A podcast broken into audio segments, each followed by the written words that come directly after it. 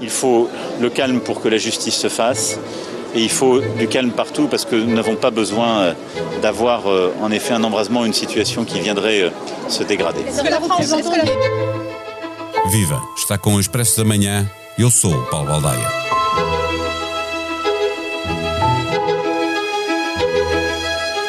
O sociólogo François Dubé dizia no domingo ao Le Monde que este tipo de tumultos acontecem como se os bairros das periferias das grandes cidades, maioritariamente habitados por franceses, descendentes de imigrantes, acontecem sem que exista uma consequência. Vemos o que deu início à revolta, mas nunca vemos que daí resulte o que quer que seja. Dubé fala em vazio político, numa fúria e revolta que não leva a lado nenhum. Os moradores desses bairros sentem-se segregados pela sua origem, cultura ou religião, mas ninguém consegue transformar esse sentimento da exclusão num projeto com sentido, salienta este sociólogo. É um barril de pólvora. Se ninguém se interessa por construir um caminho que inclua, em vez de excluir, se o poder não assume que há um problema de racismo com as forças de segurança, os franceses estão destinados a ter de viver estes acontecimentos uma e outra vez.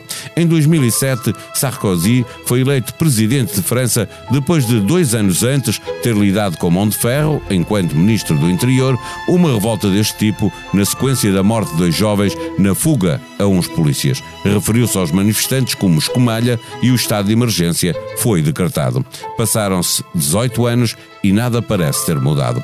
A jornalista Ana Navarro Pedro tem estado a trabalhar para o Expresso, acompanhando estas manifestações. Esteve em Nanterre no funeral de Nael. Está agora no Expresso da Manhã para nos ajudar a perceber o que está em causa em mais uma temporada de violência nas ruas das cidades francesas. O Expresso da Manhã tem o patrocínio do BPI, patrocinador oficial das seleções e do futebol feminino. O mundo já está a mudar o mundo. Banco BPI, Grupo CaixaBank. Viva Ana Navarro Pedro. Coletes amarelos, protestos contra alterações no sistema de reformas ou reação à morte de um jovem às mãos da polícia. São realidades muito diferentes, mas com a violência como fator comum. Eh, o que se passa? A França está destinada a viver com violência nas ruas? A França é diferente dos outros países, indiscutivelmente, eh, na sua forma de manifestar as suas cobras. E efetivamente em França há Uh, como acabaste de, de, de, de, assinalar, há cobras diferentes. Aquela que foi, que se manifestou nas ruas, com muita violência, com muitas chamas, com muita. Uh, com, com, tínhamos incêndios quase de, montanhas de lixo na rua e alguns confrontos com a polícia, é uma cólera uh, do mundo do trabalho e uma cólera da população francesa em geral contra uma reforma que eles sentem como sendo injusta, portanto, uma cólera contra a ação governativa.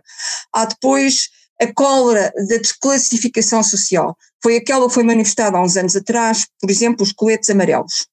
Eles querem, ter, querem ser reconhecidos como elementos uh, que contribuem para a sociedade, querem ter um lugar na sociedade, uh, têm um poder de compra muito diminuído, são pessoas que educam os filhos para estudarem, para fazerem tudo o que é necessário para contribuírem para este país, para esta sociedade, e os filhos encontram-se praticamente sem nada, uh, depois de terem feito estudos secundários, de terem feito vezes estudos universitários, e essas pessoas que vivem nesse mundo rural sentem-se que são ignoradas, que não há mais serviços públicos, e uma pequena faísca, como na altura foi uh, uma lei, uh, que uma taxa sobre o, o, a gasolina ou o, o gasóleo, desencadeou a cólera imensa. E depois há uma terceira forma de cólera neste país, que é esta a que estamos a assistir neste momento, que é a dos bairros desfavorecidos. E esses bairros desfavorecidos já perderam a população popular francesa há muitos anos, que era aquela que eles tinham quando foram criados, nos anos 70, 80, eh, com todas as comunidades na altura uh, da, da, época, e é onde acabaram por empilhar, por uh, colocar uh, todos os imigrantes de diversas origens, portanto, sem haver uh, um, misto social entre franceses e imigrantes, como por exemplo muitos portugueses dizem que há, que tiveram e que lhes deram os códigos de comportamento desta sociedade francesa. Um, e, portanto, as pessoas vivem entre estrangeiros de, de diversas origens, magrebinas, África subsaariana, Ásia, um, etc., com imensas tensões, com uma pobreza crescente Frequentemente há labaredas nestes bairros desde os anos 90. Nós lembramos de 2005, em França, foram semanas e semanas de motins extremamente violentos. E nestes bairros há uma desilusão, há, há uma, uma falta de esperança no futuro total. Acabou. Não têm mais, não acreditam em mais nada. Mas há, as manifestações de cobra vêm frequentemente por causa dos confrontos com a polícia, ou seja, por causa da atuação da polícia. Então é essa, não é? Porque existe entre os manifestantes a ideia de que os erros da polícia ficam sempre sem castigo. Neste caso, eh, a primeira versão oficial era de que a polícia tirou uma tapa a se proteger, mas como havia uma filmagem, a mentira não sobreviveu.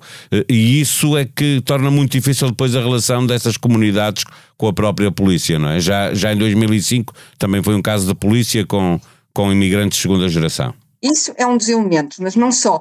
Há também a sensação que a polícia, uma, uma acusação que a polícia recusa totalmente, mas que na realidade não deixa de ter algum fundamento, de que a polícia, quando intervém nestes bairros, quando ela faz controles de identidade, quando ela uh, apreende pessoas para lhes perguntar o que estão a fazer na rua, etc., apreende essencialmente pessoas uh, de, de, cor de pele uh, mais escura, que sejam magrebinos ou que sejam sub, da África subsaariana, que as intervenções são frequentemente violentas e que são também frequentemente, quando se trata só de, de vocal, de, de, de oral, perdão, de, trocas uh, de impropérios, que eles são tremendamente humilhantes. E, hum, e, portanto, há esta, há esta interpretação dos factos os habitantes destes bairros, sobretudo os mais novos. A polícia diz em contrapartida, eles são mal educados connosco, eles agredem, eh, eh, temos agressões contra nós.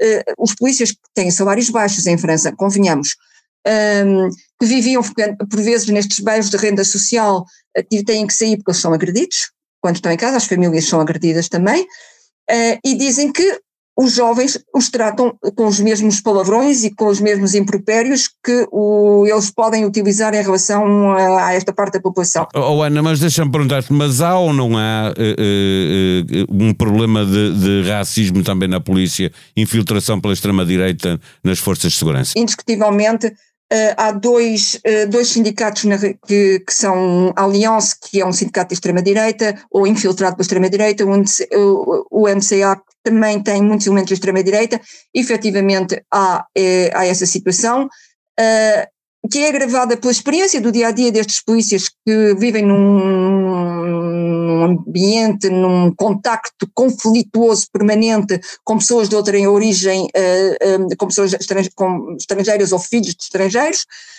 e há efetivamente problemas de racismo, inclusivamente.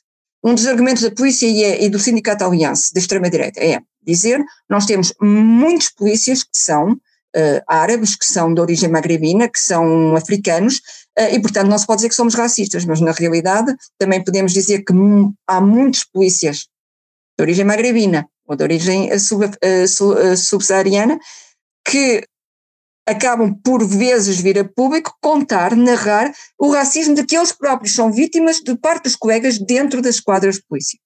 Portanto, há um problema, efetivamente, em França. É a habitual divisão entre direita e esquerda, eh, com a direita a pedir dureza na reação. Um dos sindicatos que estavas a referir eh, ameaçou mesmo de que passaria a ação eh, se o Estado não protegesse o polícia suspeito. E, e, por outro lado, a esquerda a pedir mais tolerância. Faz sentir isso em relação a estas manifestações, a direita e a esquerda com posições diferentes face àquilo que está a acontecer? Há uma politização uh, do, do, desta situação, mas os revoltosos ou os amotinados ou a malta nova, porque são muito novos, são quase todos nós que saem à rua, uh, não têm qualquer reivindicação ideológica, ok? Não há reivindicação absolutamente nenhuma. A politização é porque há um aproveitamento da, da situação. E é tradicional em França a direita pedir uma atitude repressiva vigorosa e a esquerda dizer tolerância, vamos compreender a situação deles, etc. Mas isto é para o grande público, atenção. Eu trabalhei muito nos subúrbios em França uh, e conheço as histórias uh, que me contam, nomeadamente os jovens, e eu compreendo que a maior parte dos jovens nestes sítios não tenham mais pequena fé na política e na ação política, porque a experiência deles no dia a dia, daquela política suja, politiqueira, de que nós temos conhecimento por vezes, eles conhecem-na todos os dias. Eu posso dar um exemplo, foi por um inquérito que eu fiz, uma, uma reportagem que fiz para a revista Hermès, aqui em França, que é uma revista do CNRS, uma revista científica, de um, de um Centro Nacional de Investigação Científica, uh, e lembro-me num subúrbio perto de Clichy-sous-Bois, onde começaram os grandes confrontos de 2005, e esta foi verificada por mim e por outros jornalistas, os miúdos dizerem-nos, 15 anos, dizerem-nos, olha, as últimas eleições municipais, o candidato de direita uh, propôs no seu programa a todos os eleitores da autarquia uh, que iria pôr a um ponto de deal, portanto, o tráfico de droga à entrada de um bairro pobre, de um bairro de renda social, e eu propôs pôr ehm, câmaras vídeo, a vigilância vídeo, para poder identificar as pessoas e, sobretudo, para que eles saíssem dali, porque os habitantes do bairro não suportam mais esta situação. E a candidata de esquerda veio ter com os dealers, com os traficantes de droga, e disse: Olhem, vocês trazem-me os votos da, do bairro, e se eles me permitirem ganhar a eleição, eu prometo-vos que não haverá videovigilância aqui no vosso ponto de tráfico de droga. Miúdos de 15 anos que ouvem isto e conhecem isto não têm nunca mais a mínima fé na política, na ação governativa, em qualquer ideologia ou em qualquer crença de, de, de, de, de ação dos poderes públicos.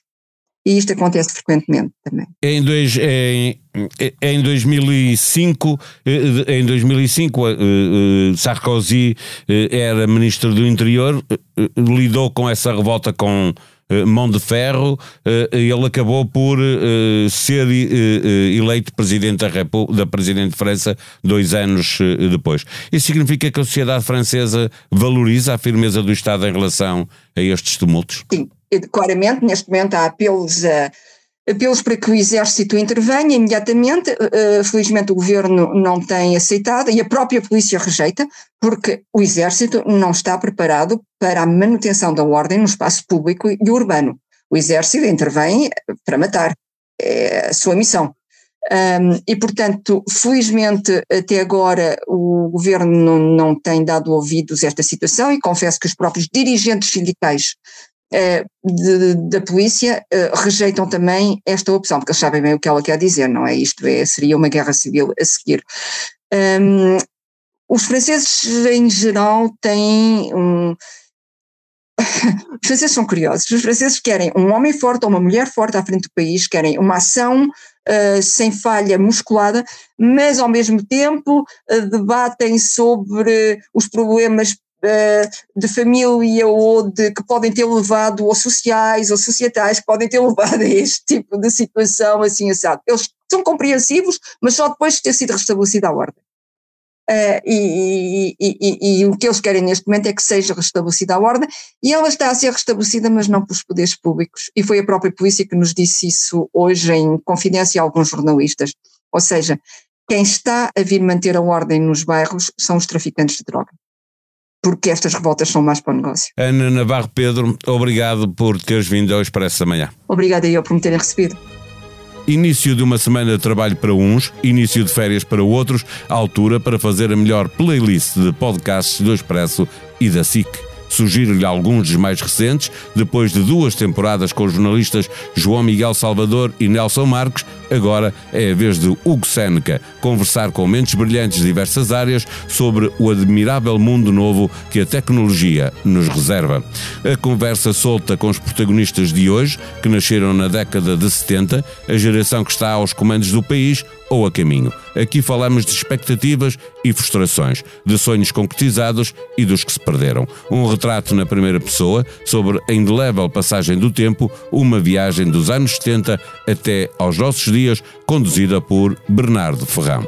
A sonoplastia deste episódio foi de Salomé Rita. Eu parto de férias, de 15 dias, o Expresso da Manhã volta com David Diniz. Tenham um bom dia, uma boa semana de trabalho ou boas férias, se for caso disso. Até já.